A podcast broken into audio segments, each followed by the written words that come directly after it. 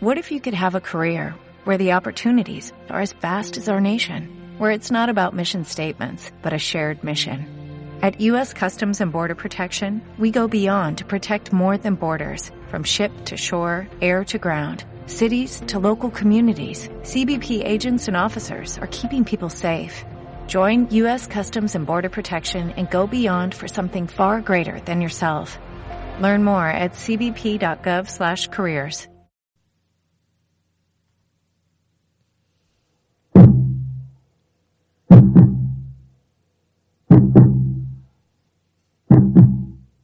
Latido.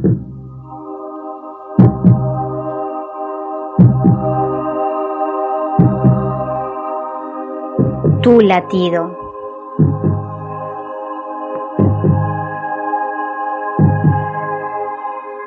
Mi latido.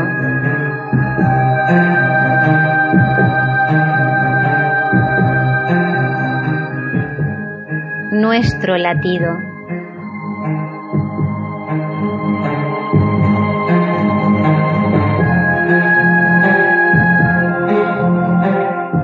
Radio Latido.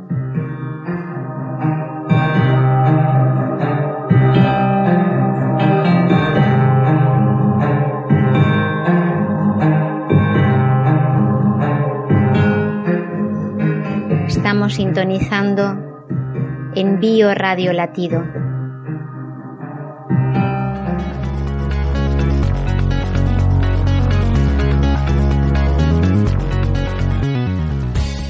La felicidad es como una mariposa.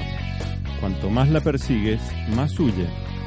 Pero si vuelves la atención hacia otras cosas, ella viene y suavemente se posa en tu hombro. La felicidad no es una posada en el camino, sino una forma de caminar por la vida.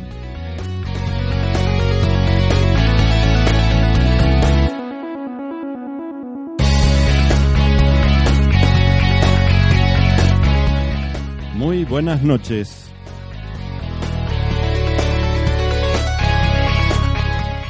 Esto es Bioradio Latido.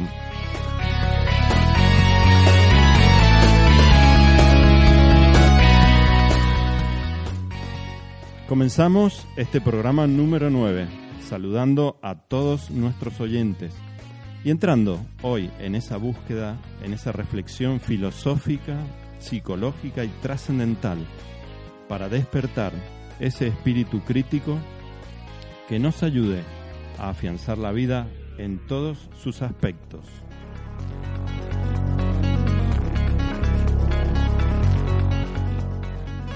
Hoy me acompañan en este estudio Juan Carlos Bonis. Buenas noches, eh, buenas noches a todos los biorradio oyentes. Y Raquel Renedo. Buenas noches a todos. Pues con esto empezamos nuestro programa.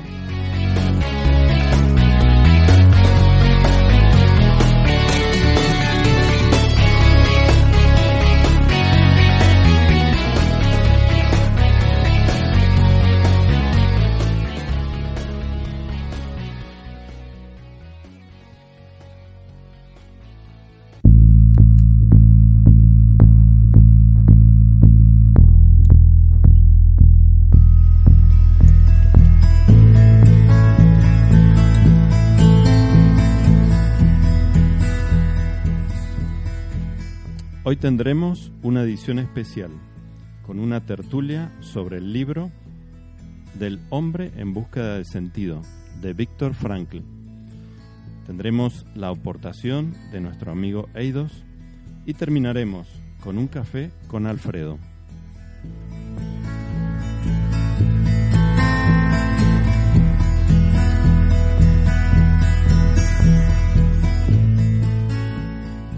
Comenzamos.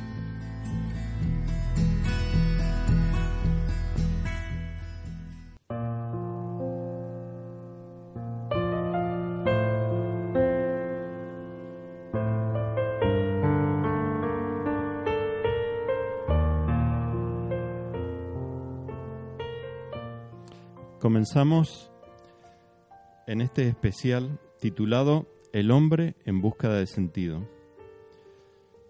como habéis apreciado, hemos iniciado este programa con una frase de Víctor Frankl, autor del libro sobre el que hoy debatiremos y compartiremos distintas experiencias. Víctor Frankl nació un 26 de marzo de 1905 en la ciudad de Viena, Austria, en una familia de origen judía. Fue neurólogo y psiquiatra, fundador de la logoterapia. Sobrevivió desde 1942 hasta 1945 en varios campos de concentración nazi, entre los más conocidos Auschwitz y Dachau.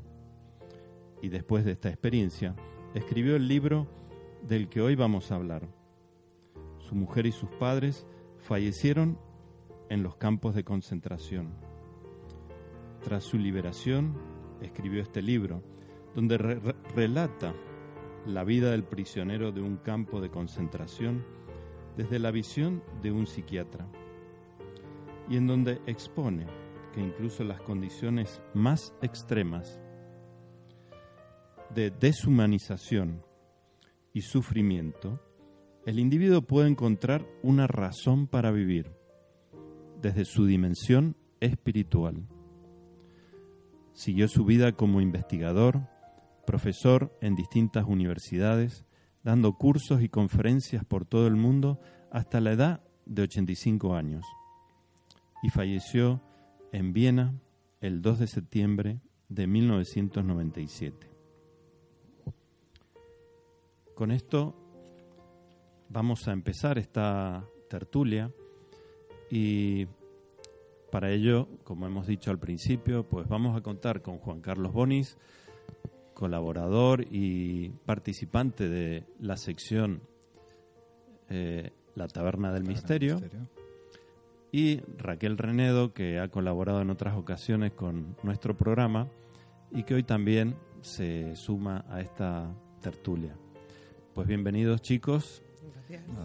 Eh, si os pido que mm, introduzcáis este tema con alguna frase, ¿cómo lo haríamos? Un titular. Bueno, eh, primeramente decir que qué libro, ¿no? Qué libro y qué, autor, qué, personaje.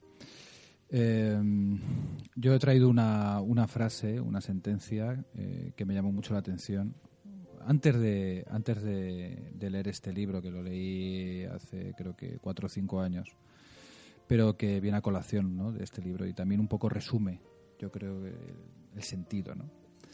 Eh, dice así, eh, la frase es de George eh, Callowell, que es un profesor de filosofía, que sigue vivo y sigue trabajando. El hombre puede vivir sin la verdad, pero no sin un sentido.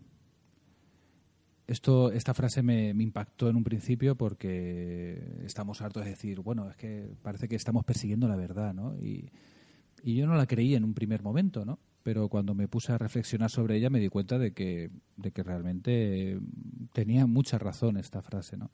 Porque podemos vivir en una mentira, de hecho no vivimos en la verdad, ¿no? Nos engañan, nos manipulan y seguimos viviendo, no pasa nada. Y, y a veces es mejor no saber toda la verdad y vamos a seguir viviendo. No pasa nada, pero no podemos vivir sin un sentido. Si nuestras vidas carecen de sentido, eh, pues nos, nos caemos, ¿no? ¿no? Le perdemos a todo y podemos estar rodeados de todo. ¿no? Y yo creo que ese sería mi, mi, titular para empezar aquí este debate, esta tertulia y, que dialogáramos sobre, sobre este libro. Raquel, ¿tú cómo empezarías esta tertulia? Bueno, yo empezaría con una frase de Nietzsche que nos dice que quien tiene un porqué para vivir encontrará casi siempre el cómo. ¿De acuerdo? Franz la, nombra varias veces a lo largo del libro y, bueno, para mí es eh, un poco el titular de, este, de esta obra. Bueno, yo creo que ya un poco entrando en, en tema de lo que es el libro en sí, podemos decir que se compone como de tres apartados. Eh, un primer apartado donde habla y él relata de manera autobiográfica, pues su vida, eh, digamos, en ese campo de concentración. Y en esa primera etapa habla de ese internamiento, ¿no? de cómo se llega a ese lugar, eh, el primer shock, digamos, que, se recibe al, llegar eh, a ese campo ¿no? y descubrir esa realidad. Eh, pero antes me gustaría, tú Raquel, que nos has contado anteriormente, que, que tuviste la oportunidad de estar en Auschwitz, ¿no? Sí cuando llegaste a ese lugar, qué, sensaciones tuviste, qué, experiencias tuviste en ese lugar. entrar en Auschwitz recientemente, no, sí, no hay que matizar, no tienes edad para, para haber entrado. bueno, eh, correcto, fui. Conviene aclarar. de visita, eh, no, no estuve internada en ningún campo de concentración, afortunadamente, y bueno, eh, yo tuve la suerte de ir en, primavera y con una luz maravillosa y con un... Estaba todo muy verde, muy lindo, pero aún así, eh, una vez que entras allí lo sientes, ¿no? Sientes el, barro, sientes el frío, sientes esas imágenes que tenemos de las películas o de, de, los libros que hemos leído, ¿no? la imagen mental que nos formamos de eso. Eh, impresiona mucho los barracones, impresiona mucho las letrinas, los, los, los enrejados, todas esas cosas, pero a mí lo que más me impresionó fue la, vía muerta. Eh, esas vías de tren que llegaban allí a los hornos y que no había retorno, ¿no? Entonces es, eh, tiene que ser muy impresionante el, llegar en un tren allí y ese es el último destino, no hay más. A mí ese tramo final de la vía fue lo que, lo que más me impresionó de todo el campo de concentración. Desde luego en esta primera parte, eh, Víctor, pues habla de esa llegada ¿no? y cómo en ese momento, cuando bajan de, esos trenes, se los despoja de todo, de, todo. de todas sus pertenencias eh, hasta incluso de su identidad en cuanto a nombre, ¿no? Se le asigna un número y es como, como despojarse totalmente de, todo lo externo. Sí, él dice pues eso que te quedas al final con tu existencia desnuda. Incluso les afeitan el pelo, les afeita el pelo de todo el cuerpo, no solo la, cabeza, ¿no? Entonces la, realidad se reduce a eso en ese momento y, es el shock de que tu vida ha cambiado en, en un segundo. Has pasado de ser alguien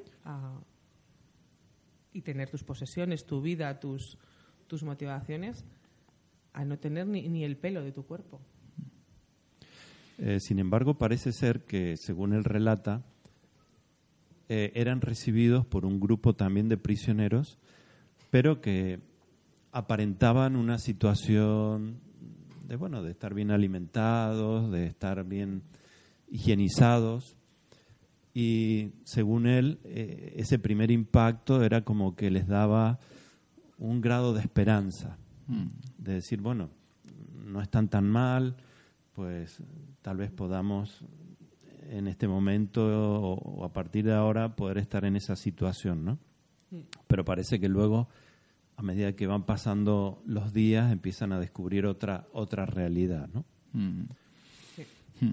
Sí. yo creo que, bueno, esto es análogo a, bueno, en, todo el libro es una analogía a nuestras vidas, ¿no? Y de, hecho tiene que ser así, ¿no? Ahora todo lo que vamos a ir hablando, yo creo, y debatiendo, y porque ese es el sentido del libro, ¿no? El sentido del libro es no que tengamos que vivir una experiencia como esa, Dios no lo quiera, que tan extrema, pero que a lo mejor no siendo tan extrema en, en, la objetividad de los hechos, sí que es extrema en, nuestras vidas, porque hay que, hay que ver cómo nos tomamos a veces las cosas en nuestra vida y, cómo vamos eh, pasando por diferentes eh, sucesos. Y entonces, de repente todo cambia, ¿no? Eh, como tú decías, para muchos judíos, para muchos no solo judíos, sino todas las personas que, que, pudieron entrar en, un campo de concentración y vivir esa experiencia, eh, todo de repente cambia. Estaban viviendo, eran normales, eh, personas que, bueno, tenían sus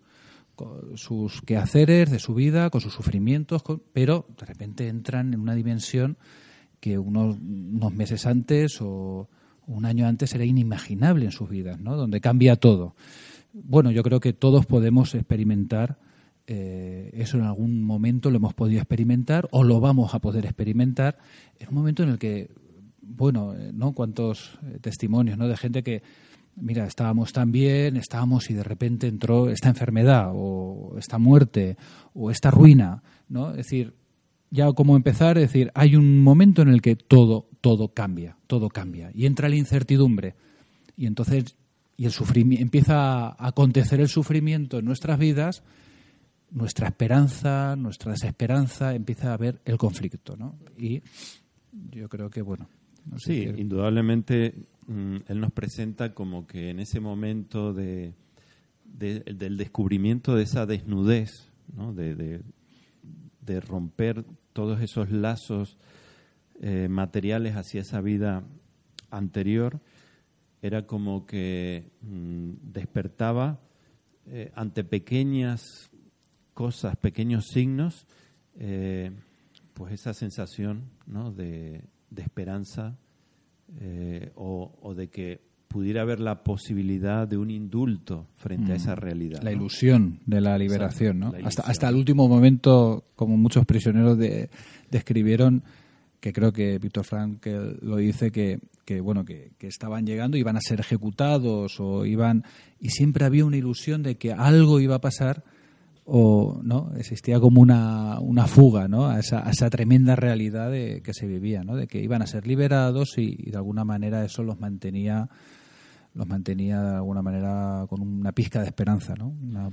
Y fijaros que también es algo para mí que me llama mucho la atención que cuando eran despojados de todo eso y pasaban desnudos a las duchas, eh, era como que surgía el humor en ese momento donde mm. parecía que ya no había nada, mm. entre ellos empieza mm. a gestarse un humor como un paliativo ante esa realidad. Bueno, eh, es, ¿quién no ha vivido? Yo lo he vivido, ¿no? Eh, fallecer familiares, estar falleciendo familiares en una habitación y eh, reír, reír, reír es decir, el humor como forma de, evasión también, como forma de como forma analgésica, ¿no? De, calmar ese dolor, ¿no? Que produce el desapego, el, que lo pierdes todo, la pérdida, el duelo, ¿no? Surge el humor, ¿no? Como un mecanismo también de defensa y un canto de esperanza también y, y no de resignación, ¿no? Porque yo creo que ahí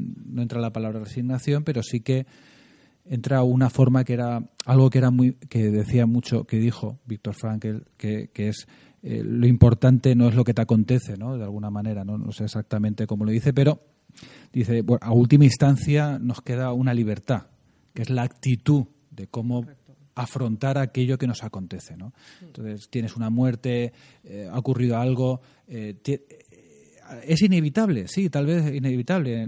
Hay muchas cosas que de nosotros no dependen, ¿no? Pero sí que tenemos la libertad de decir, bueno, eh, ¿qué actitud voy a tomar ante esto? ¿Qué, ¿Cómo voy a pensar ante esto? ¿Me hundo? ¿Pienso mal? ¿Me hundo? ¿Caigo en una depresión? ¿O le doy un, un, sentido a esto, un sentido a este sufrimiento que me toca vivir ahora, esta experiencia, ¿no? Correcto. Otra cosa que también eh, sucedía en ese primer en esa primera etapa, en esa primera fase, era que, claro, la amenaza de tener la muerte como algo ahí presente permanentemente, pues esa desesperación ante esa situación y, ese preguntarse, bueno, ¿quién será el siguiente? ¿Eh? Pues, digamos, era como que la persona se enfrentaba a dos posiciones, ¿no? La del el pensamiento de suicidarse, de lanzarse contra la alambrada, porque eran alambradas electrificadas. Sí, yo antes he dicho rejas, pero son o, alambradas. O de seguir adelante, ¿no? Y incluso él describe a algunas personas que se lanzaban ante los que recién llegaban, animándolos a, a mantenerse en un aspecto joven, en un aspecto dinámico, aunque eh, tuvieran otras sensaciones, pero como para frente a, a los ejecutores mostrar que, que bueno, que, que aún no era el momento, ¿no? Cosa que creo que también en, la vida cotidiana de hoy en día, frente a esas cosas que nos suceden, eh, también es como que muchas personas aparecen esos sentimientos, ¿no? De, a lo mejor no querer vivir más, de, de un poco sentirse eh, en ese vacío. A ver, hay una parte, el, Franz en el libro dice que eh, al final el, sufrimiento ocupa todo el espacio de tu, de tu cuerpo, de tu alma, ¿no? Da igual que sea un sufrimiento pequeño o un sufrimiento grande, es como el gas en una habitación, lo ocupa todo. Estará más o menos concentrado, pero lo ocupa todo. Entonces, eh, al final, todos tenemos mm, diferentes reacciones, porque tampoco sabes en, qué momento estás ni hasta qué punto. Y, y, bueno, pues está el humor, está el desapego, está la ira, un montón, de, un montón de situaciones. No todos reaccionamos igual y ante sufrimientos nosotros mismos tampoco reaccionamos igual que hemos hecho en el pasado o que haremos en el futuro. es que eh, eh, en, ese hecho, perdona Raquel, en ese hecho que de suicidio eh, se debate algo que luego formará parte de la logoterapia, ¿no? Esto que parece baladí, ¿no? que lo pueden experimentar muchas personas, ¿no? Un pensamiento suicida, una ideación suicida ante una circunstancia pues extrema, ¿no? Eh, Víctor Frankl llegó a experimentar eso. Cuando él sale de los campos de concentración, él ha perdido toda su familia, eh, ha perdido a su mujer, lo ha perdido todo.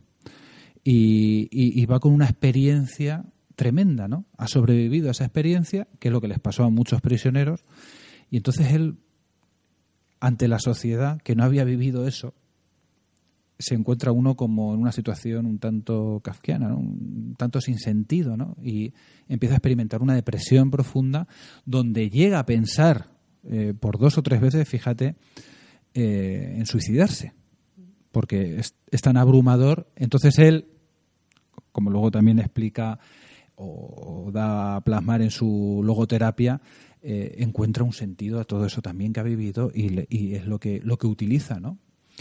Él, nada más empezar con muchos pacientes eh, que habían tenido algún intento de suicidio, se hizo muy famoso siempre eh, aquello que decía, la primera pregunta que parece que puede resultar muy cruel, ¿no?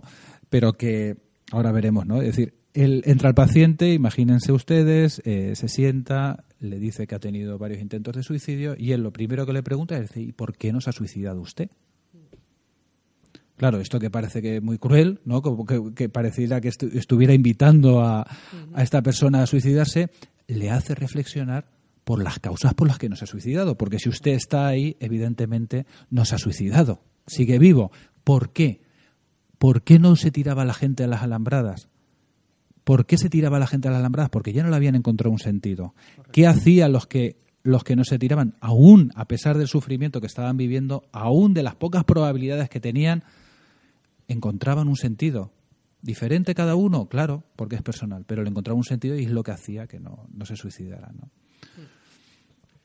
Os quiero dejar con una frase que dice lo siguiente de Víctor Frankl.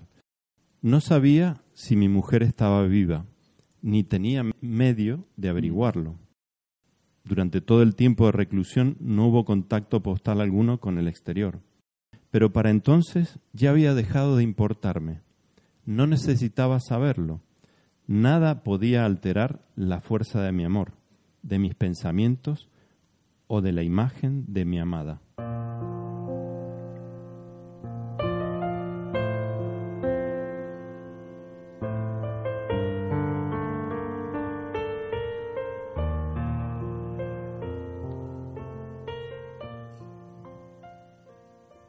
Continuamos con la segunda fase de este libro, donde ya entramos en lo que es la vida en el campo de concentración.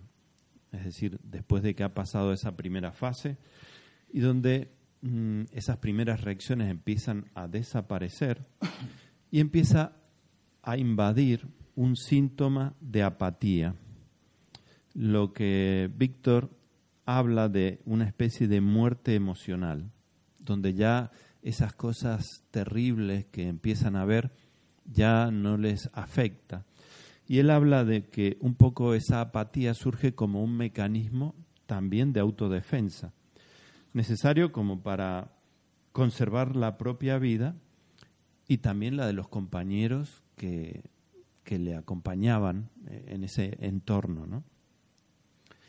Eh, y es donde empiezan también a surgir esos deseos más primitivos, eh, en búsqueda de cosas más básicas, ¿no? como por ejemplo la comida, como por ejemplo tener un baño caliente o poder disfrutar de un cigarrillo. Incluso eh, eso se empieza a manifestar a través de los sueños. Y es donde Víctor Frankl empieza un poco a, a desarrollar su terapia y a intentar analizar esos comportamientos humanos y, a su vez intentar eh, apoyar y, bueno ayudar a los que tenía eh, cercanos a él, ¿no? Bueno, yo creo que, resaltar el, el, punto de la apatía, ¿no? Yo, eh, yo pienso que es una reacción del, típica del, del estrés, ¿no?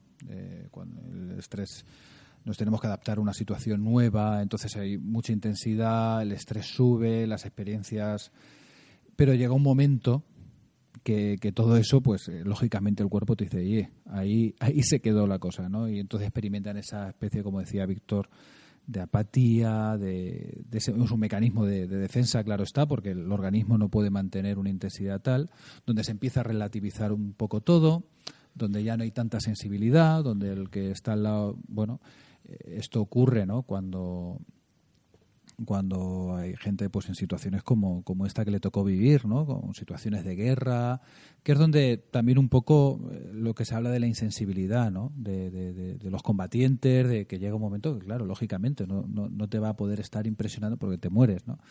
el organismo cedería, ¿no?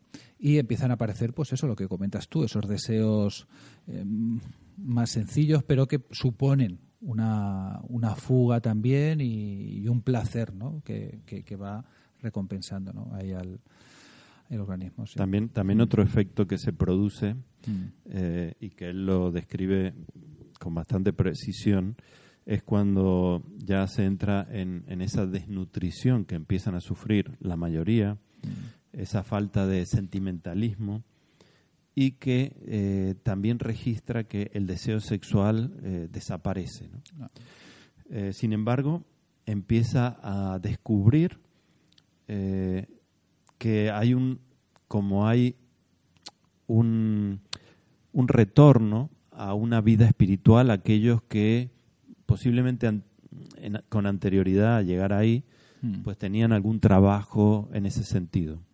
Es decir, que eh, que empieza a notar la diferencia de los que tienen una vida interior espiritual de los que a lo mejor nunca han tenido ese recurso en sus vidas. Yo creo, yo eh, no sé, querías decir algo, que, que el, lo que se experimenta ahí también es un poco algo que me llamó la atención cuando leí el libro, que era que, que él se fijaba Víctor no se fijaba en eso que tú dices, ¿no? En los que venían con, con unas herramientas ya de antes, habían cultivado ciertos, ciertos valores, ciertas ciertos, eh, técnicas o sistemas de, de, defensa, ¿no? Que se activaron allí, claro. Lógicamente uno, si tiene esos recursos, pues los activa. Pero aquellos que, que perdían un poco el sentido, eh, aquellos que empezaban a caer en la desesperanza, a pensar negativamente, a decir eh, que, bueno que la cosa la cosa estaba mal, que empezaban a proferir negatividades, comenzaban no solo a tirarse a la alambrada o a suicidarse de otra manera o procurar que, los mataran y, que o dejarse morir, sino que empezaban a realizar conductas, que esto es muy interesante para la vida normal ¿eh? que calificamos normal, conductas nocivas. Es decir, eh, empezaban a fumar más cigarrillos, empezaban a eh, o no comer casi, o es decir, un suicidio de una manera indirecta, encubierta, donde uno, ¿cuántas veces nos pasa esto? o nos ha podido pasar, o le pasa a la gente que empezamos a tener conductas nocivas porque es una manera de, no digo que todos los, todos los que tengan conductas nocivas hagan esto, pero sí que es una manera, un escape de una manera como para solapar, para, para hacer un suicidio, al que no se le tiene a lo mejor un cierto valor, pero sí de esa manera indirectamente el organismo es como que decir, bueno, me, me dejo morir, voy a ir, voy a ir haciendo cosas como para morirme, ¿no? Por, no tener ese sentido, ¿no? Él, él lo, lo observó eso porque eh, los que hacían trabajos forzados parece que tenían como unos cupones, se les entregaba en recompensa unos cupones, Mm. eh, que creo que eran una docena de cupones, Mm. y que solamente lo podían canjear o Mm. por cigarri- cigarrillos o por raciones de sopa. Eh, eh, Entonces él veía que los que elegían los cigarrillos era como que ya eh, se habían abandonado, ¿no? Como que se habían abandonado a esa suerte y a, esa, a ese fin, ¿no? Ese fin. Mm, mm. En cambio, los que pedían la sopa era como que aún seguía esa esperanza de seguir vivos, de seguir adelante, ¿no? Eh, Mm. Lo- entonces y- es curioso, ¿no? Y luego lo del sexo es normal, porque el sexo, el deseo sexual se va, lógicamente, porque cuando hay estrés, hay una situación de emergencia, entonces se anula. ¿no? Y aparte, el, el estado de desnutrición, Bueno, tú imagínate. ¿no? eh, O sea, lógicamente tu cuerpo se centra también en sobrevivir. ¿Cuál es la prioridad? no? Biológicamente, o sea, cuando ya no quedaba grasa en el cuerpo, eh, los músculos se deshacían para tener proteína, con lo Mm. cual eh, minimizas cualquier gasto calórico. El instinto sexual es un gasto calórico. Claro, claro, Eh, claro, claro. Pero qué bien que, lo, qué bien que, que- fíjate qué capacidad de autoobservación, cómo va describiendo todo, ¿no? Cómo utiliza esa, esa experiencia que él va apuntando todos esos detalles, o se va dando cuenta, mejor dicho, y los va, y se va dan- y es muy perceptivo, ¿no? En eso, ¿no? Y cómo luego le, le va a servir, ¿no? Bueno, es que al final el- el- su sentido Hmm. es, es contarlo, es Claro, sí. Es sí, así, sí, o sea, sí, sí. llega al campo de concentración con un libro terminado, con un manuscrito, que se lo quitan y Hmm. su motivación. Sí, porque esto convendría Es aclararlo. a- que, que no, es que- que- a que- ¿qué, es lo, que- qué es lo que ocurrió realmente, Raquel? Eh, no sé muy bien la circunstancia en que le capturan, pero él lleva el manuscrito de su libro Que ya empezaba a desarrollar. para, de- para de- de- publicarlo. Lógicamente no era la logoterapia como, como luego ha sido, pero él llevaba Claro. un manuscrito de su libro. De hecho, cuando le despojan de todo, él lo único que pide quedarse es- son los folios. Esos folios. Eh, lógicamente. Cosa los- que no ocurre. los guardias, pues eh, imagínate, eh, se los quitan. Él, él ahí es cuando ya le afeitan y se siente completamente desnudo, pero hay un momento en el que su motivo de, de vivir no es ni su esposa, ni Dios, ni, ni nada de eso. O sea, es volver a escribir ese libro. Entonces, eh, Claro. ahí Sí, lo- luego, luego él va descubriendo otras maneras de, de encontrar ese sentido, Mm. porque luego empieza a crear grupos eh, terapéuticos basados en el humor. Mm. Es decir, para un poco contrarrestar toda este, esta apatía de la que estábamos hablando, pues él empieza a diseñar eh, estos grupos y, y de reírse de cosas cotidianas, de cosas que van sucediendo. Claro, pero, pero todo se basa en, en- en- en lo mismo, ¿no? Lo que decía Nietzsche, eh, que luego lo quien encuentra un porqué, él encuentra un porqué y ya va, ya automáticamente va a venir el cómo, ¿no? ¿Qué experiencias estamos viviendo? Que en estos momentos, alguien que nos esté oyendo, o nosotros que estamos aquí, seguro que estaremos viviendo porque siempre nos toca, es decir, tenemos momentos más más ligeros, más livianos y momentos de gran sufrimiento donde parece que no se va a despejar nunca la selva, nunca bueno, qué importante es el, el- el encontrar un porqué, un porqué significativo, un porqué de decir, bueno, ¿qué me está ocurriendo? ¿Qué significa esto en mi vida? ¿Qué significa? Eso es muy importante, ¿no? Entonces, a partir de ahí, cualquier cómo, es lo que nos dice Víctor Frankl, ¿no? Definitiva, cualquier cómo va a surgir, va a salir, va a salir, va a salir.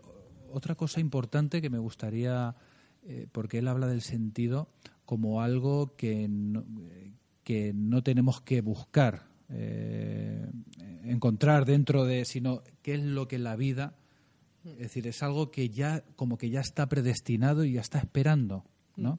No es algo que a lo mejor va a surgir de una elaboración nuestra, eh, decir, oye, a ver qué sentido, voy a empezar a bucear en mi interior, me voy a tirar 10 años buceando en mi interior y ya veremos a ver si lo encuentro. No, sino que es algo que ya está.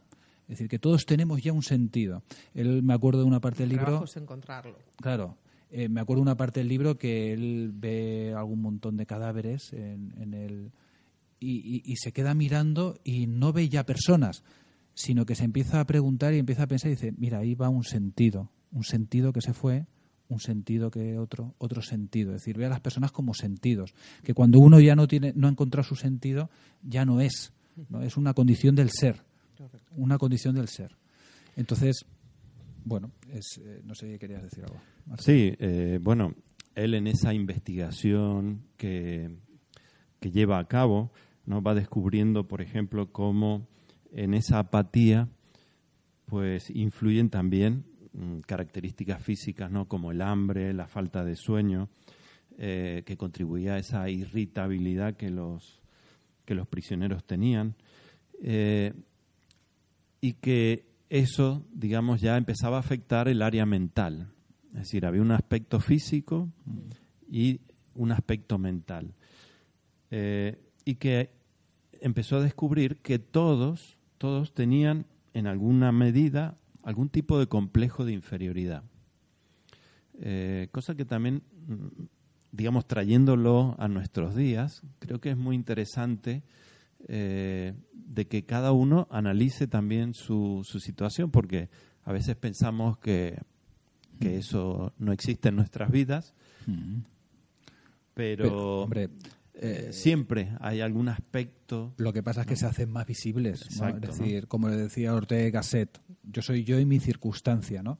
Lo- eh, circunstancias hacen visibles nuestra condición, ¿no? nuestra condición de con nuestras sombras, nuestras luces, nuestras se hacen más patentes, se hacen más evidentes. En una situación tan extrema es como eh, quitar, ¿no? Eh, un- y decir, pues la realidad de, la, de las personas. Y, y nos vemos, ¿no? Y se ven esos defectos, o defectos, ¿no? Bueno, esas, esas realidades que tenemos y que, y que en, en- un, en un momento distractorio, de, de- de- de- de distracción, perdón, eh, como es la vida normal que tenemos, no se llegan, no se llegan a, a vislumbrar, ¿no? No se llegan Claro. a ver, están disimuladas. Eh, entonces, digamos, esa psicopatología que los prisioneros en el campo, eh, digamos, empezaban a tener, o, a tener y que se veía influenciada por ese entorno, eh, pues es como que habla de que las circunstancias a veces nos van condicionando en esa problemática que va surgiendo. Evidentemente estamos analizando algo extremo, ¿no? Pero cuántas veces en nuestra vida real a veces sufrimos cosas del entorno que nos produce pues reacciones, ¿no? Claro, Reacciones. cualquier, cualquier cosa, la pérdida de tu trabajo, la pérdida de tu domicilio, un traslado de ciudad, cualquier cosa eh, puede ser traumática y, y puede tener que reconducir eh, a encontrar otro sentido de tu vida. Él sí que nos habla de un sentido eh, que tenemos que encontrar y todas esas cosas, pero también nos habla de que, de que hay diferentes sentidos en diferentes momentos de tu vida. No hay un único, sen- no hay una misión, ¿de acuerdo? Es dar sentido a cada una de, de tus circunstancias. Yo, pues, ahora estoy en un momento que me ha pasado cualquier cosa, he, sufrido un divorcio, he sufrido cualquier cosa. Bueno, ¿qué sentido tiene esto, no? Lo- Los, senti- los sentidos, ahí, perdón, Marcelo, los sentidos prácticos del que él habla. Él habla de unos sentidos prácticos. Claro. Él sí que habla de un suprasentido, ¿vale? Que, pero diferentes sentidos. Los sentidos prácticos, las tareas prácticas, el, el encontrarle en los pequeños sentidos del día a día, manteniendo a lo mejor quizá, elaborando quizá, mejor dicho, un suprasentido que conduzcan todos esos, esos pequeños sentidos, pero en base a eso, ¿no? Darle el valor al sentido práctico que ahí en el campo, pues lo encontraban con las tareas más, eh, más básicas, ¿no? Cotidianas, ¿no? Que les daban un sentido tremendo, ¿no? Sin embargo, hay algo que, que él descubre y que creo que es clave para entenderlo y para que cada uno de nuestros oyentes lo, lo tenga presente. ¿no? Y es que, mm, a pesar de ese entorno tan extremo que estaban viviendo, había algo, decía Víctor, que no se podía arrebatar a nadie, ¿no? Y era su libertad interior, su yo más íntimo. Eh, es decir, esa capacidad de que uno decida qué tipo de persona desea ser. Eso era algo que, digamos, no se podía tocar, dependía de cada uno. Claro, en ese entorno era como que tal vez se podía percibir con mayor fuerza. Tal vez en nuestra realidad, como estamos tan distraídos, a veces eh, nos cuesta encontrar eh, eh, muchas veces ese, esa libertad interior que todos tenemos, ¿no? A ver, yo creo que no nos la libertad está en todo. O sea, cuando tú vas a un supermercado y eliges un yogur de fresa en vez de un yogur de plátano, ya estás tomando una decisión libremente. ¿De acuerdo? Y, llevados al extremo del campo de concentración, el elegir entre. Ante, tú estás en una situación donde la violencia está normalizada.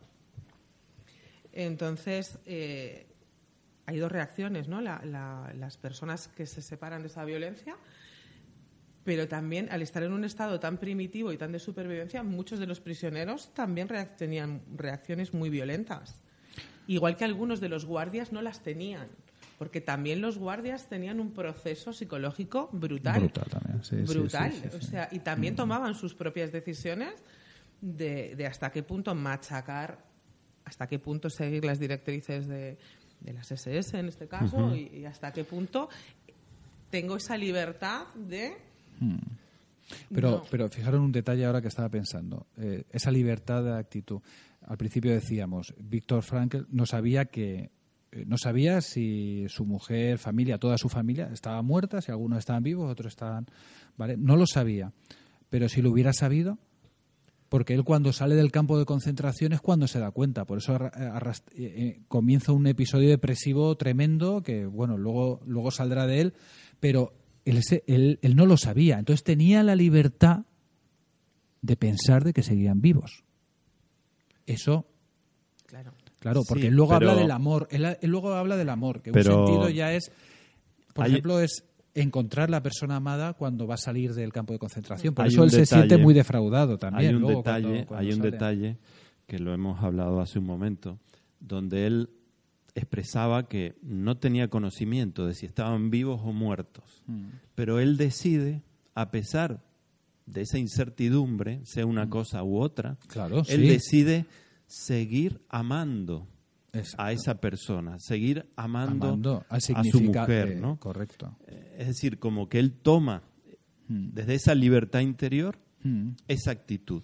pero ahí venimos a lo del principio que decía yo, es decir, mejor no tener la verdad mejor cuando una persona está muriendo, eh, los médicos si saben, eh, yo hago esa pregunta, si los médicos saben que esa persona se va a morir sí o sí, es bueno mantener una realidad o decir también, bueno, es muy probable que suceda esto, pero también, que es lo que hacen la mayoría, podría eh, revertir esta situación, es decir, mantener esa esperanza de alguna manera.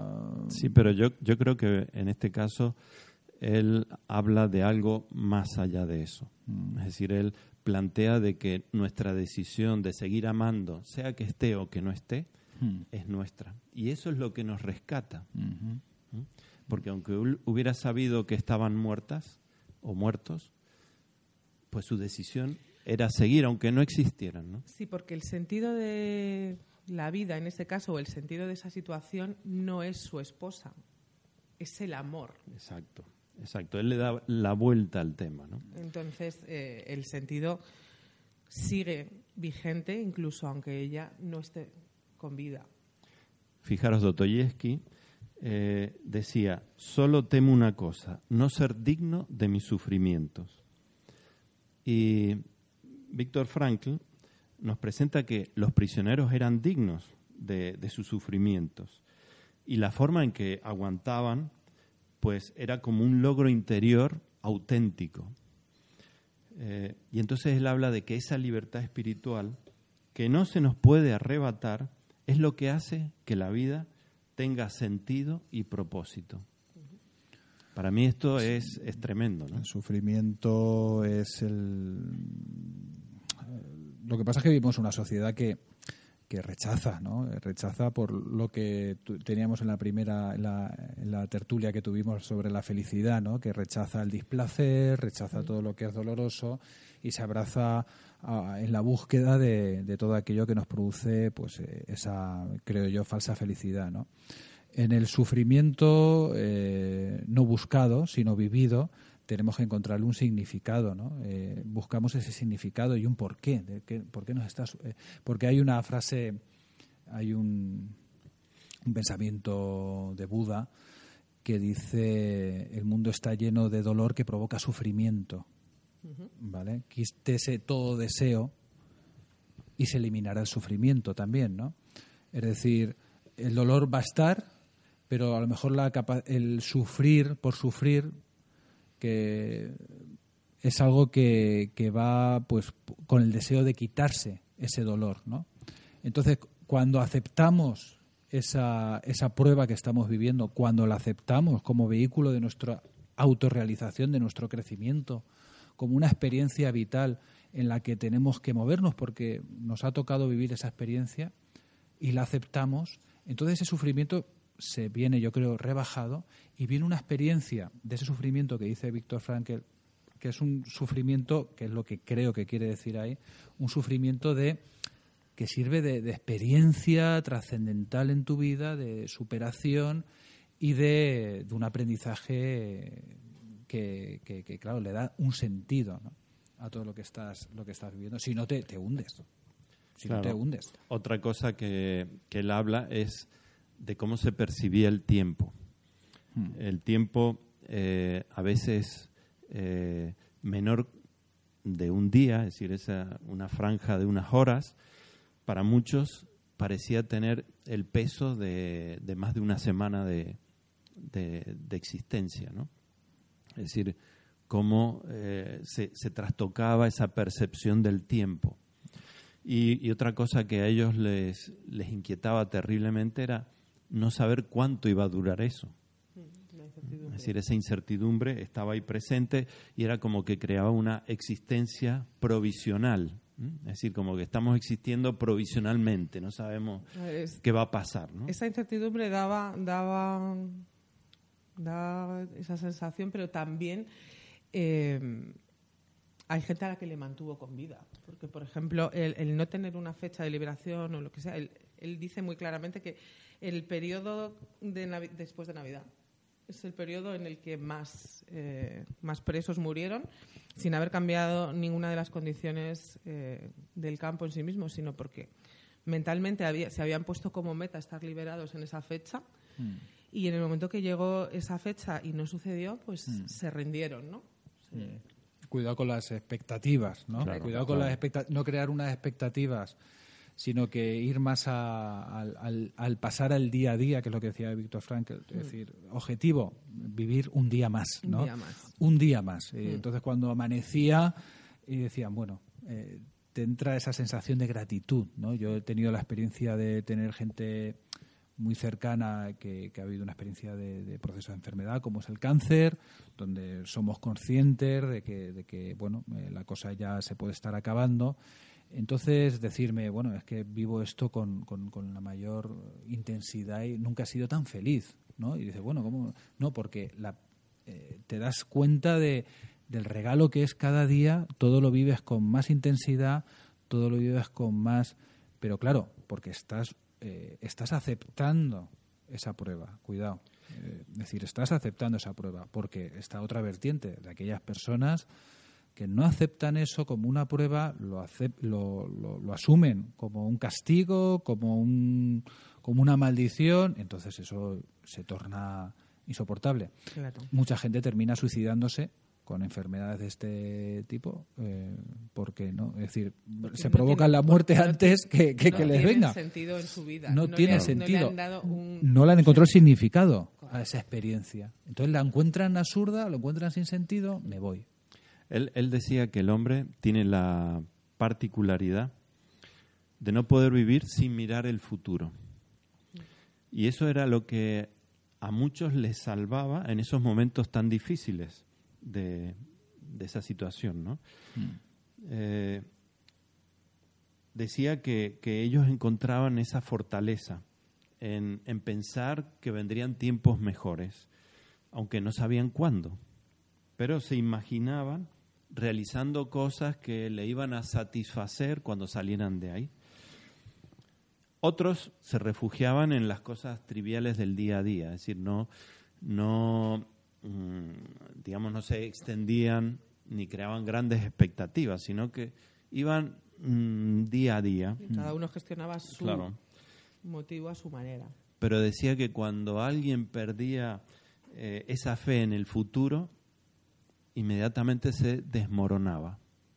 Es decir, se venía abajo, porque su sostén interno se derrumbaba, ¿no? Por, por ese sufrimiento físico y mental.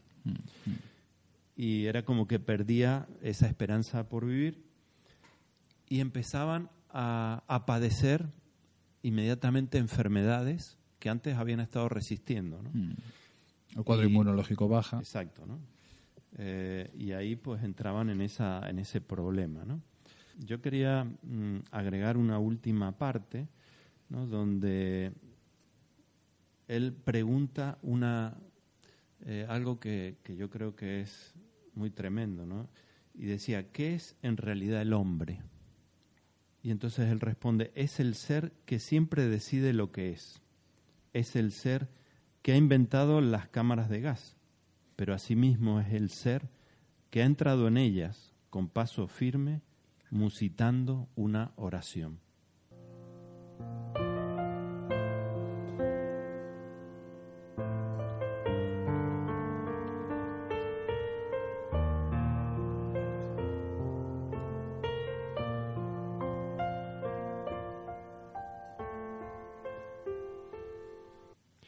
En esta última parte del libro se dedica a lo que sucede después de la liberación. Y entonces él empieza a descubrir que cuando llega ese momento de la liberación, eh, los prisioneros no se sentían felices. Habían perdido ese sentimiento que, que llamamos felicidad. Y parece ser que lo iban recuperando poco a poco. Es que, lógicamente, cuando, cuando viene, ¿cuántas veces eh, hemos oído? Pero madre mía, con todo lo que has pasado, con todo lo que has estado sufriendo, y se te, ve- te veía tan entero, ¿no? Y ahora que se ha pasado todo, que has conseguido lo que has conseguido, eh, caes en una depresión. Es decir, el organismo, por lo que hablaba antes, cuando ya se ha pasado toda la amenaza, eh, digamos que de alguna manera no es adaptativo que, que- la- se, se ponga en una depresión en el momento que está la amenaza, sino que hay, tiene que haber una defensa y una resistencia, una fase de resistencia. Pasada esta amenaza, entonces viene la, el- la baja de energía para, para, para una recuperación, una depresión, ¿no? pero necesaria. Entonces ocurre eso, que ocurre que a mucha gente pues, pues le viene todo un bajón inexplicable, pero que para ellos, pero sí que tiene una explicación en los antecedentes, ¿no? De, de la experiencia que, que ha ocurrido, ¿no? Que ha ocurrido. Y también, o sea, creo que debemos tener en cuenta que, aunque nos parezca que, que te liberen de un campo de concentración, Mm. eh, es bueno, que, es- que sí, que es lo es, Mm. pero es un nuevo shock. Porque Mm. tú al final has estado tres años en una situación en la que has normalizado la violencia, has normalizado los gritos, has normalizado el hambre, has normalizado todas esas cosas. Y ahora, y tienes que reaprender tienes que reaprender la parte humana porque estás en, un- estás en un estado mm, prácticamente animal excepto por esa parte espiritual y por ese significado pero se tiene que producir una adaptación a otra nueva escena. claro tú estás acostumbrado a, a- a vivir y a enfocarte en sobrevivir y de repente deja de ser necesario eso Y, y- y- y hay, que, hay que, exacto, decir. Y luego hay que ver eh, cómo encajas dentro, es decir, con esa, la- al mundo al que te enfrentas, con tus pérdidas ya, como le pasó a Víctor Frankl, y, a- y a- te enfrentas a un mundo habiendo vivido una experiencia tan tremenda que hay que recordar que en la Alemania, en la Alemania después de, de- de ser ya invadida por los rusos y los americanos, eh, costó averiguar qué había pasado realmente en los campos de concentración. Al principio no se les creía, no se les creía para nada. Es decir, bueno, ¿qué me estás contando? ¿no? Entonces, eh, eso es mentira, ¿no? O eso son. Fíjate que aún hoy en día, tras toda la documentación que hay, hay, sigue, hay gente que sigue negando el holocausto. Eh, imagínate en esos momentos que no había la información que había, porque eso estaba todo muy, muy de alguna manera secreto, tapado incluso para la población alemana. Entonces ellos se enfrentan a una sociedad que no los entiende. Lo que, las barbaridades que han sufrido y han pasado, esa incomprensión, esa situación kafkiana de decir, bueno, espera que estoy aquí, ¿no? Eh, como la mosca de Kafka, ¿no? Decir, a ver, pero que no habéis visto que me he transformado, que, que, que... no, la gente seguía, iba a comprar la leche, a, a, a, a vivir, a seguir comiendo y, y, no me cuentes historia, ¿no? Sí, pero bueno, también tenemos que tener, disculpa Marcelo, también tenemos que tener en cuenta que bien, la experiencia en el campo de concentración es muy traumática y ellos cuando salen lógicamente quieren ser recibidos por sus vecinos, por sus hay una él explica, ¿no? que hay hay presos que, que se sienten frustrados porque no les entienden, como bien dices tú, y porque frecuentemente se encontraban con, con el... Nosotros también hemos sufrido. Claro, o sea, no es que estaba Alemania estaba, o bueno, todo, toda Europa estaba viviendo tranquilamente y había un horror en los campos de concentración. No, es que la gente que estaba fuera de los campos de concentración también, vivido, también claro. estaba sufriendo. O sea, no. sí, pero y como que... he dicho antes, o sea, el sufrimiento ocupa todo el espacio. Entonces, ¿Por eh, qué tu sufrimiento es más que el mío? Claro, si ocupa sí. todo mi espacio, eh, mi sufrimiento, correcto, y el tuyo correcto, claro, ocupa todo claro, el tuyo. ¿no? Claro. Otra cosa que, que, observó era que así como la mente eh, no recuperaba ese estado de felicidad por la liberación, en cambio a nivel corporal, a nivel físico, era como, eh, como que había un desatamiento. Mm de comer de una manera compulsiva, ¿no? de una manera tremenda, cada hora, cada momento, claro, era como que el cuerpo comer y de hablar, sí que y, se había liberado, y de, sí, hablar. y de hablar también, ¿no? O sea, hablar horas y horas. ¿no? Sí. Indudablemente, claro, era parte de esa liberación. Pero respecto a lo que tú decías, eh, Raquel, eh, una de las cosas más tremendas que él, que él observó era que una vez liberados esos ex reclusos, eh, aparecía un sentimiento eh, muy, muy tremendo, que era el sentimiento de la desilusión. Porque, como hablábamos antes, eh, en ese estado de, de, en el campo de concentración, pues la ilusión de encontrar su casa o encontrar esos amigos o encontrar esos familiares era tan potente para permitir el seguir vivos que cuando en la realidad, una vez liberados, van a encontrarse con eso que ellos habían montado, no está, no pues está. no, no está, ¿no? Y dice que ese sufrimiento incluso algunos lo vivieron como algo mucho peor que haber estado dentro del campo. ¿no? Uh -huh. Por eso decíamos antes ¿no? eh, que algunos usaban el recurso del el día a día, de esas pequeñas ilusiones diarias que, claro, no le creaban esas expectativas, uh -huh. con lo cual eh, también a la hora de la liberación pues no, no llegaron a ese a esa desilusión tan profunda. Mantuvieron ¿no? un equilibrio, un equilibrio de expectativas. Sí, al final es la gestión más inteligente, ¿no? Un gran objetivo y mini objetivos, un gran sueño, mini sueños. Eh, es la manera más, más inteligente de equilibrar y de, y de conjugar todo eso.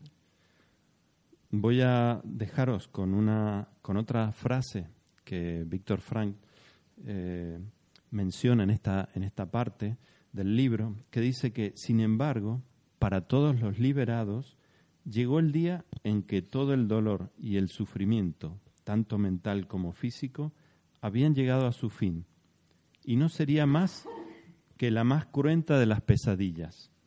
Ya no había nada que temer, excepto a Dios.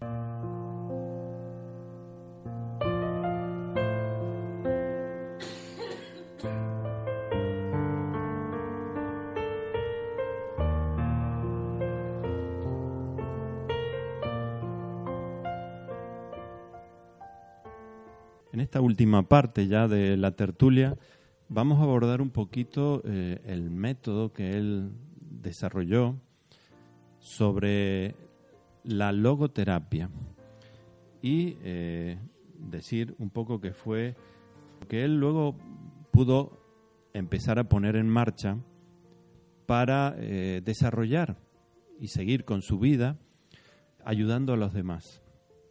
Una terapia que sobre todo trataba de hacer ver a la gente ese futuro como un elemento para encontrar el sentido en sus vidas y salir un poco de los círculos viciosos que repetitivamente muchos a veces eh, tenemos en nuestras vidas y que a veces no sabemos cómo romper con ello, ¿no?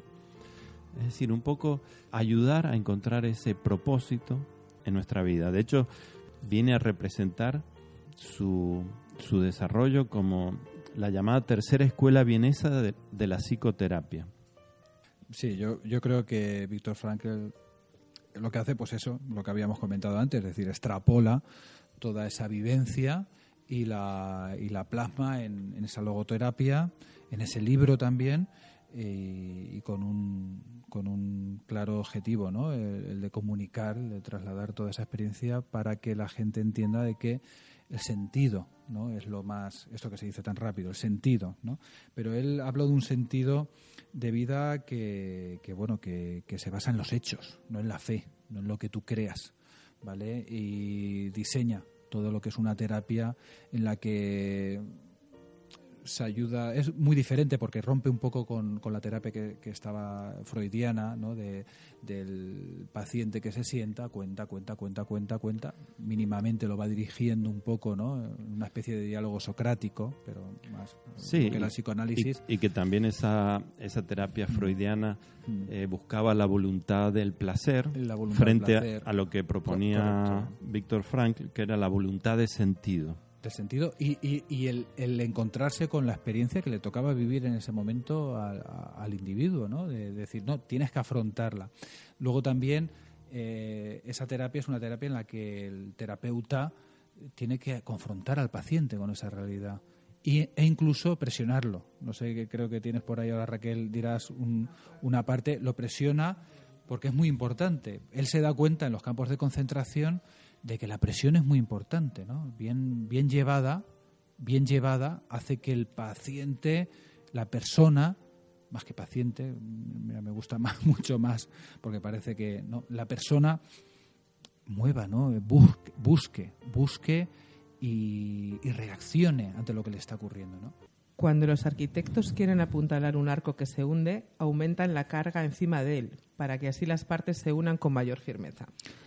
Uh -huh. Eso es lo mismo que te debería hacer o que nos sugieren que haga un logoterapeuta, uh -huh. es que presione al, al individuo eh, para que se haga responsable de, del sentido de su vida. Uh -huh. Y creo que esa es la gran diferencia con otras terapias, claro. el, sí, el, hacer es... al paciente responsable de su salud. Yo, yo, pienso que, que, bueno, es lo que es así, porque eh, venimos de Freud, que Freud eh, bueno, entraba en un círculo vicioso, yo pienso, que con el paciente, ¿no? Para, para, contra más remarcaba la neurosis del paciente, más la nombraba, más la decía, más la expresaba, más se remarcaba, más se, más se hacía, pues eso, un círculo vicioso que, de difícil salida, ¿no?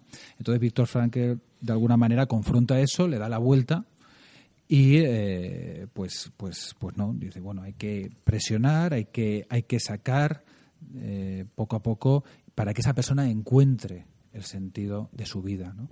Cada persona encuentre ese sentido, su suprasentido, sentidos mínimos, sentidos más, y empiece a salir de, de, esa, de ese círculo vicioso. ¿no? Pues esa voluntad de sentido para Víctor Frankl era como la fuerza primaria o la fuerza primordial, ¿no? donde es uno mismo quien tiene que encontrarla.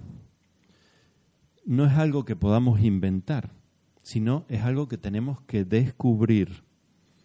Y cuando eso sucede, la persona es capaz de vivir y morir por sus principios. Y entonces es como que encuentra ese sentido, ese propósito. Aquello, aquello que te haga, pues eso, lo que tú dices, ese, ese sentido profundo que cada uno tenemos y tenemos el, deber de, ir, de ir descubriendo, ¿no? Bueno, chicos, pues yo creo que espero que hayamos podido aportar eh, un nuevo mensaje eh, a nuestros oyentes, descubrir este personaje, invitar a que puedan leer este libro. Y para despedirnos, me gustaría, si podéis, un poquito eh, dar alguna conclusión, algún mensaje sobre todo esto que hemos hablado. Bueno, pues, eh, pues un poco eso, ¿no? Encontrar el sentido. Es, parece fácil decirlo, como cuando hablamos de la felicidad, como todas estas cosas, pero conviene recordarlo. Eh, cuando no encontramos sentido, eh, nos caemos de la bicicleta, ¿no? Como decía Einstein, ¿no? Hay que seguir pedaleando, pero pedaleando con un sentido, hacia dónde vamos, porque si no sabemos dónde vamos, eh, tal vez empecemos a titubear y paremos esa bicicleta. Y cada persona tiene un sentido. Mm, el que tenga otra persona un sentido, pues es su sentido y el tuyo tendrás que descubrirlo, que no crearlo. Ojo, que no te lo condicionen el sentido. Es el consejo que yo puedo que yo puedo dar a los que nos están oyendo. No nos condicionen el sentido, no nos manipulen nuestros sentidos. ¿eh?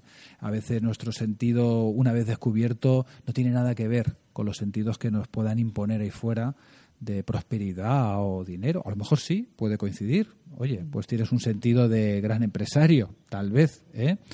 Pero eh, no hay que dejarse condicionar. Es algo que también se va descubriendo poco a poco, pero en el que creo todos tenemos el derecho y deber, sobre todo, de encontrarlos, porque en ellos, en ello nos va la vida.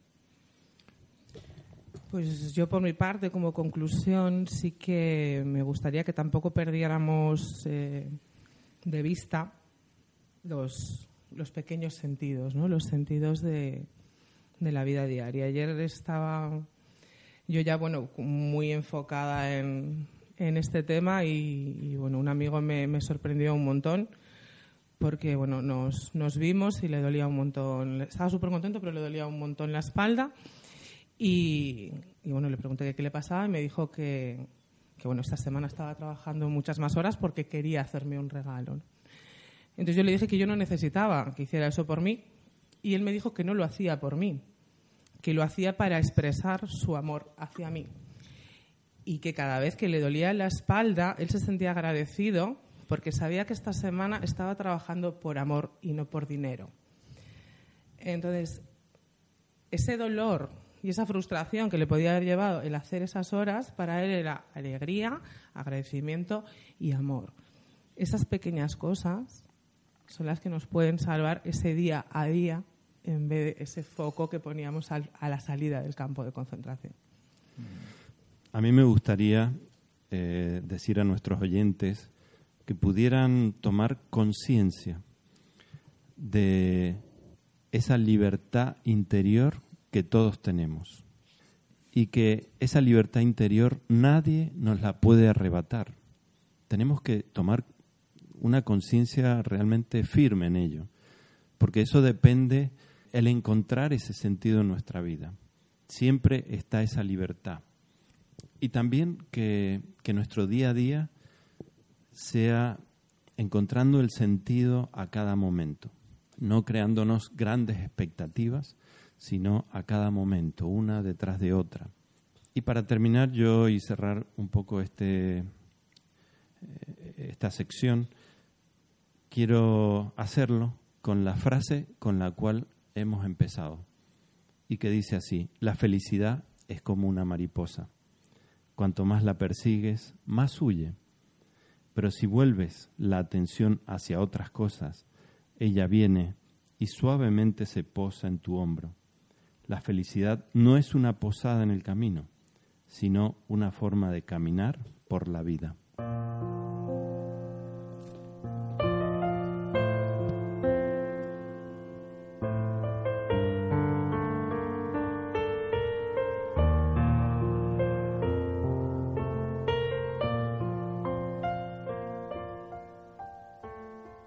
¿Te tomas un café conmigo? Un café con Alfredo. con Alfredo. Una conversación fortuita con un transeúnte ocasional. ¿Le resultará a Alfredo interesante la conversación y como pretexto le invitará a un café para así continuar conversando? ¿Un café conmigo? Un café con Alfredo.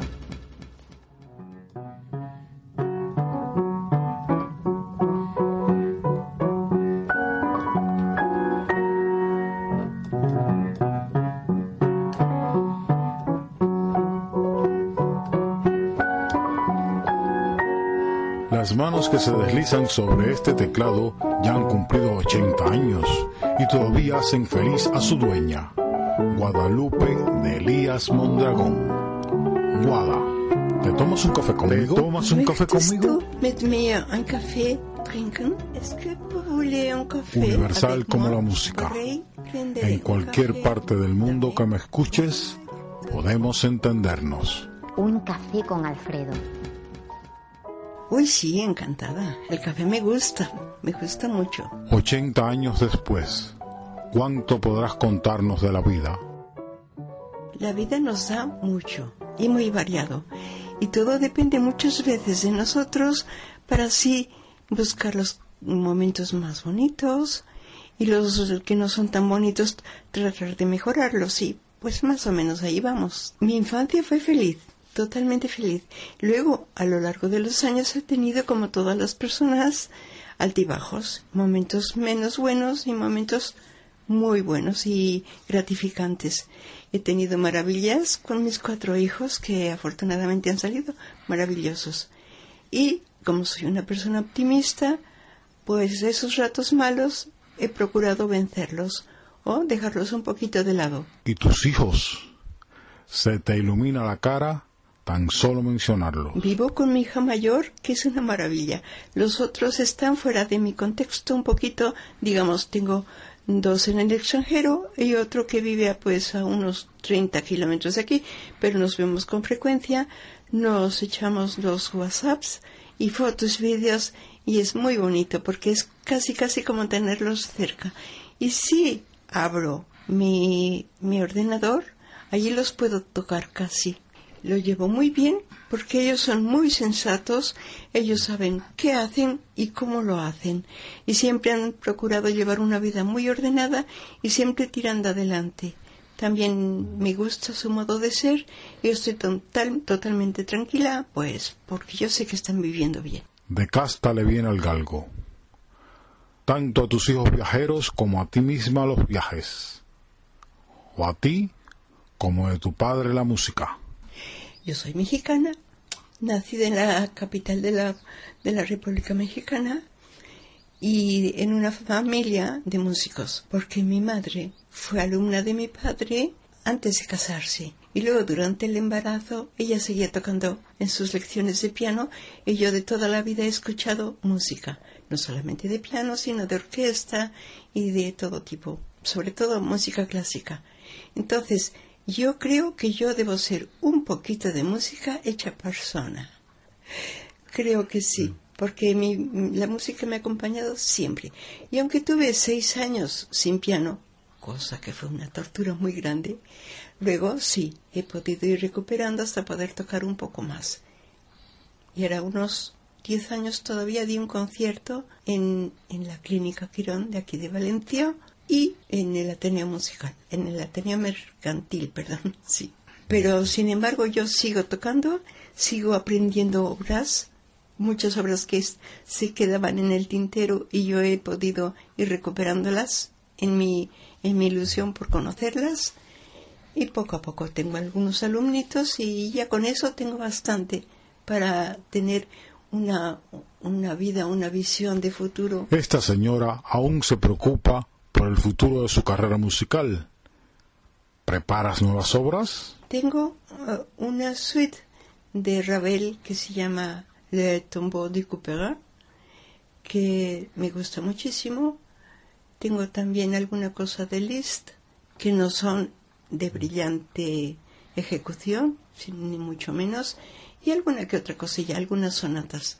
Tengo una, una sonata de Schubert, otra de Beethoven y algo muy importante que nadie toca, una sonata que compuso mi padre y que la dedicó a su hija, o sea, a mí. es difícil, es larga, pero yo la estoy estudiando y sí, sí quiero llegar a tocarla de memoria. Si alguna vez se da el caso de que pueda tocarla yo para alguna, eh, algún concierto pequeñito, de reducido público, lo haría. Más allá del piano y la música, hay vida. ¿Cómo afrontas la vida cada día? Mm, me levanto pelín más, eh, más lenta que hace unos cuantos años, pero de todos modos, mi, mi día a día va siendo un poquito, un poquito organizado, digamos por la mañana cosas de casa, porque es imposible si, si no se hacen ciertas cosas. Y luego ya por la tarde tengo yo, por supuesto, tocar el piano y también hago un poquito de idiomas. En el ordenador eh, también busco palabras que siempre surgen y, y poco más. ¿Y los idiomas? ¿De dónde viene esa capacidad de aprenderlos? Y esa memoria para no olvidarlos. Los idiomas me han gustado de siempre, tengo facilidad para ellos. Eh, de muy joven, digamos en mi adolescencia, hice inglés, pero claro, pasan muchísimos años y no lo practico. Y fue un idioma que aprendí sin hablarlo y eso no es conveniente. Mm, Por lo tanto, se ha ido abajo. Y creo que lo podría recuperar, pero el que más me gusta es el alemán. El alemán lo viví lo hablé y lo mantengo y me gustó muchísimo. Francés en mi en el colegio cuando era niña también aprendí un poquito y ese es el que debiera retomar. Conozco un poquito eh, de italiano, pero el italiano también es muy difícil, aunque muchos piensan que no lo es. Sí es, es difícil. Y tengo también un, barniz de, de conocimientos, algo así como de dos meses que es muy insuficiente, por supuesto, para, para decir que yo sé italiano. Estuve viviendo en Alemania un año y medio por una beca para, para hacer piano solo y luego viví ocho años en Suiza, con lo cual al tener que ir a las tiendas y comprar y acompañar a los niños y todo esto hizo que yo hablara más el, el idioma y lo viviera. Y con ello se se forma una especie de segundo idioma que se acaba asimilando y es muy, muy, muy bonito. Y es muy gratificante estar con otras personas que lo hablan te preguntan, ¿tú sabes? Sí, y empieza a fluir el idioma. Eso es muy, muy bonito. entonces dices, pues sí, tengo un poquito de idioma. Un café con Alfredo. Por ley y dinámica de vida, algunos cuentan los días diciendo al despertar, me queda un día menos. Otros piensan, estoy vivo, tengo un día más. Yo sé, estoy consciente de que tengo 80 años, pero no pienso en el mañana, en el dentro de un rato, dentro de tales o cuales años, no. Simplemente voy viviendo lo que va surgiendo y ya está. Yo sé que a esta edad es más fácil morir, sin embargo la, la, no llega cuando uno la escoge o cuando uno quiere, llega cuando llega. Y como yo he vivido ya mucho, muy bonito, muy gratificante, eh, si llega el momento yo ya me quedo tan tranquila y tan contenta. ¿Serán los últimos momentos? Probablemente me dé cuenta, probablemente no. Pero creo que no va a ser un trauma para mí el paso a la otra vida. Otra vida sería otra oportunidad. ¿La aprovecharías? ¿Crees que ya has hecho suficiente en esta vida? ¿Tú crees en la vida después de la vida? Bueno, es... No, no lo sé. Es para mí una incógnita, verdaderamente. Si la hay o no la hay, y dónde y cómo, no lo sé. Ni nunca me lo he planteado. Soy feliz cada día y cada momento y con eso basta. Y repito, es porque soy muy optimista. Yo he conocido personas con 60 años que dicen, ah, chica, mira, déjalo estar, ¿para qué? No hace falta. Tú tranquila, ya, ya has hecho mucho en la vida. Sí, he hecho mucho, pero sí puedo hacer más y no es que me cueste, es que brota de mí. Sí, pero sin renunciar ni un solo minuto a todo mi pasado, que fue fabuloso. Entonces, ese pasado me hace sentirme joven. ¿Por qué? Porque he vivido cosas tan bonitas, tan hermosas, con mi familia en México primero, luego con mis hijos y luego ahora. Entonces, eh, también es verdad que yo no he tenido que trabajar en una oficina o con gente que, que hace la vida imposible a los demás o con prisas para llegar y, y ticar para poder entrar a la oficina, cosas que estresan realmente. Yo he tenido afortunadamente una vida un poquito o un bastante lejos de estrés y por lo tanto creo que eso ayuda muchísimo. O sea, el medio en que vive y se desarrolla cada persona tiene mucho que ver para que así se vea tanto el pasado como el futuro. ¿Crees que la música te ha dado la vida? Y creo que no solamente a mí, eh, sino cualquiera que quiera acercarse a la música o que la viva o que la sienta, sea el estilo que sea y la corriente que sea, eh, consigue para su interior mucho, mucho, mucho, eh, se engrandece la persona. Es algo que noviliza, si se puede decir así, no sé.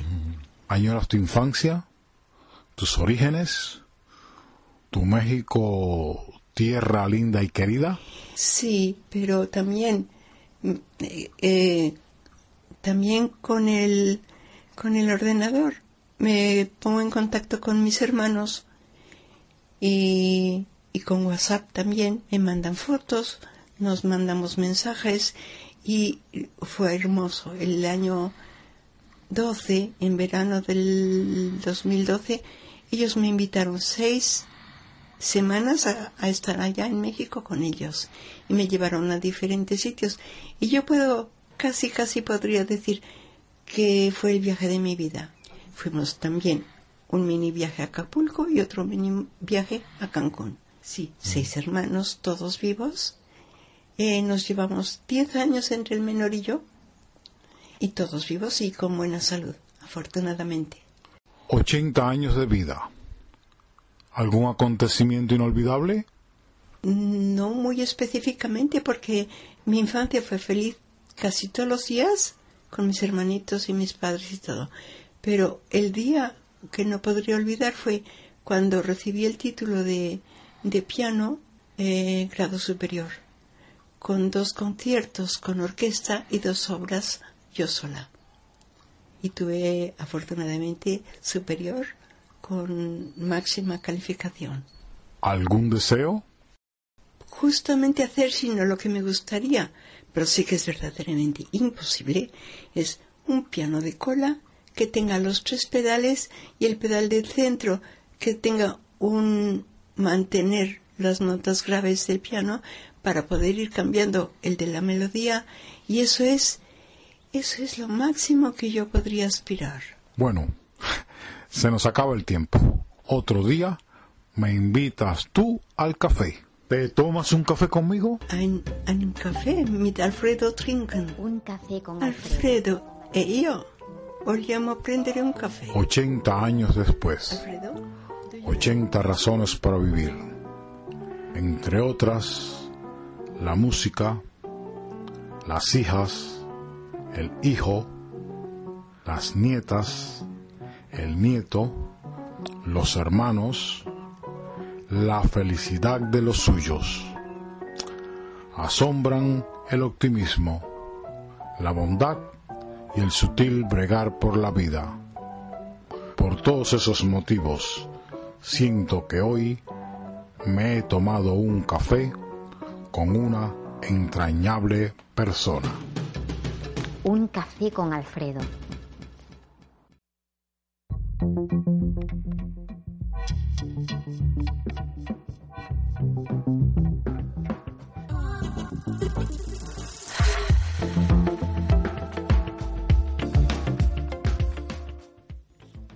A continuación, vamos a escuchar lo que nuestro amigo Eidos nos ha traído para este programa. Una reflexión que creo que vale la pena escucharla.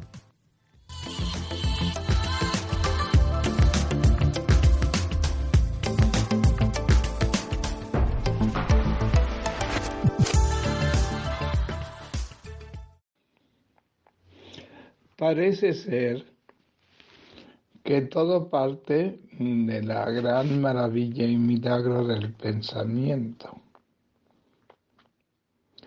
El pensamiento se procesa en el cerebro, eh, indudablemente que a nivel científico es una combinación de sustancias químicas ordenadas de tal manera que se ajuste a eh, el esquema social, a la conducta eh, y a los actos que la sociedad nos impone.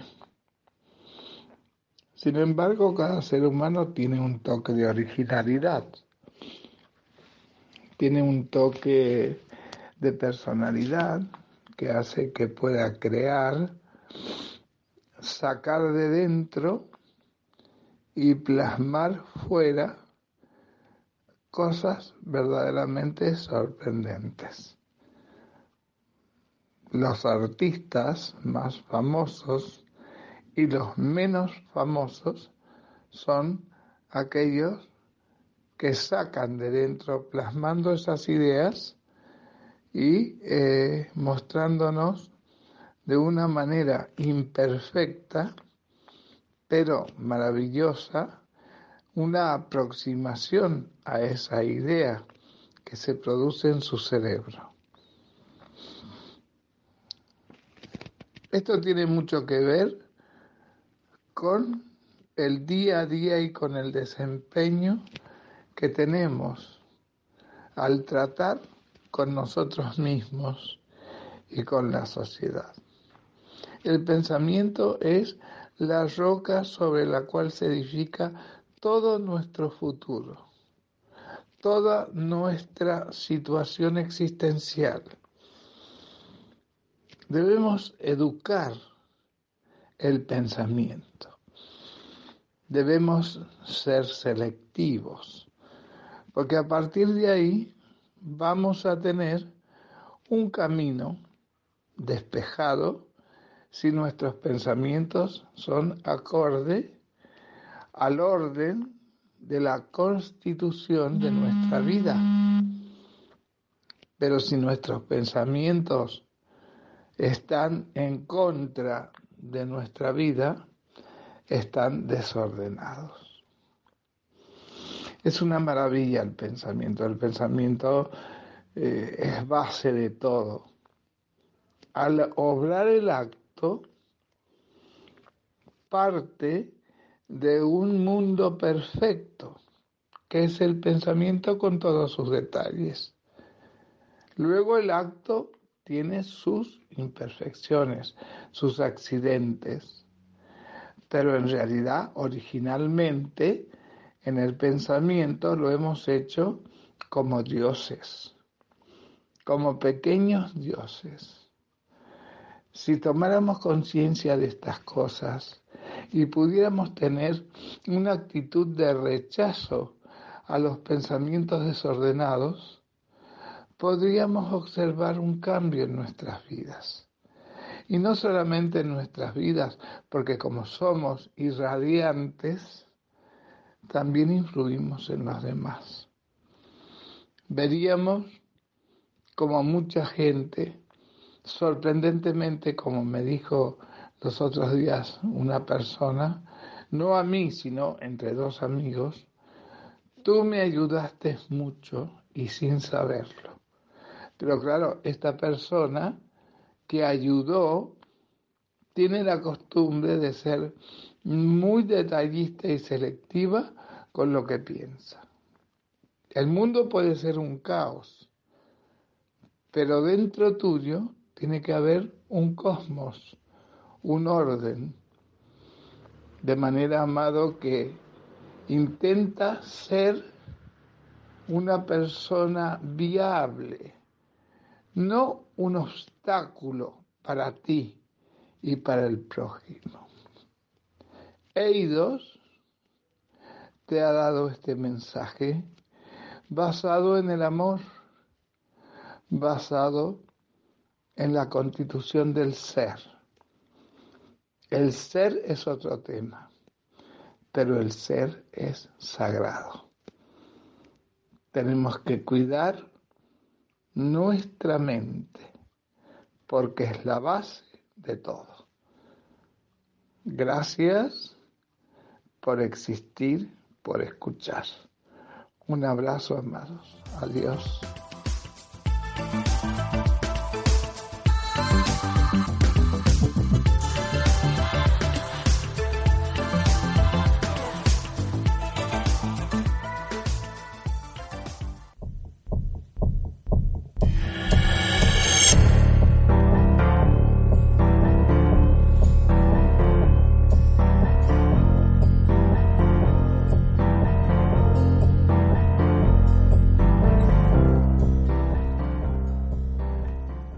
Llegamos al final de nuestro programa, esperando que haya sido de vuestro agrado, que os haya servido para seguir construyendo vuestro crecimiento personal.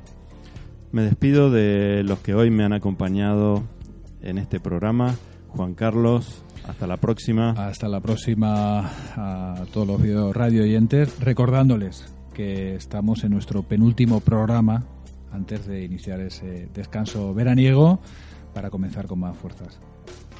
Raquel, muchas, gracias. por estar con nosotros. Muchas gracias a vosotros por invitarme y ha sido un placer, como siempre. También decir que nuestros oyentes pueden dejar sus comentarios tanto en YouTube como en Evox o en Facebook y que siempre será muy interesante saber vuestras opiniones y también que nos ayuden a difundir esta labor que intentamos hacer cada programa con mucho cariño y que pueda llegar a la mayor cantidad de gente posible. Desde aquí un abrazo grande para todos nuestros oyentes y nos eh, vemos en el próximo programa. Hasta luego. Saludos. Saludos.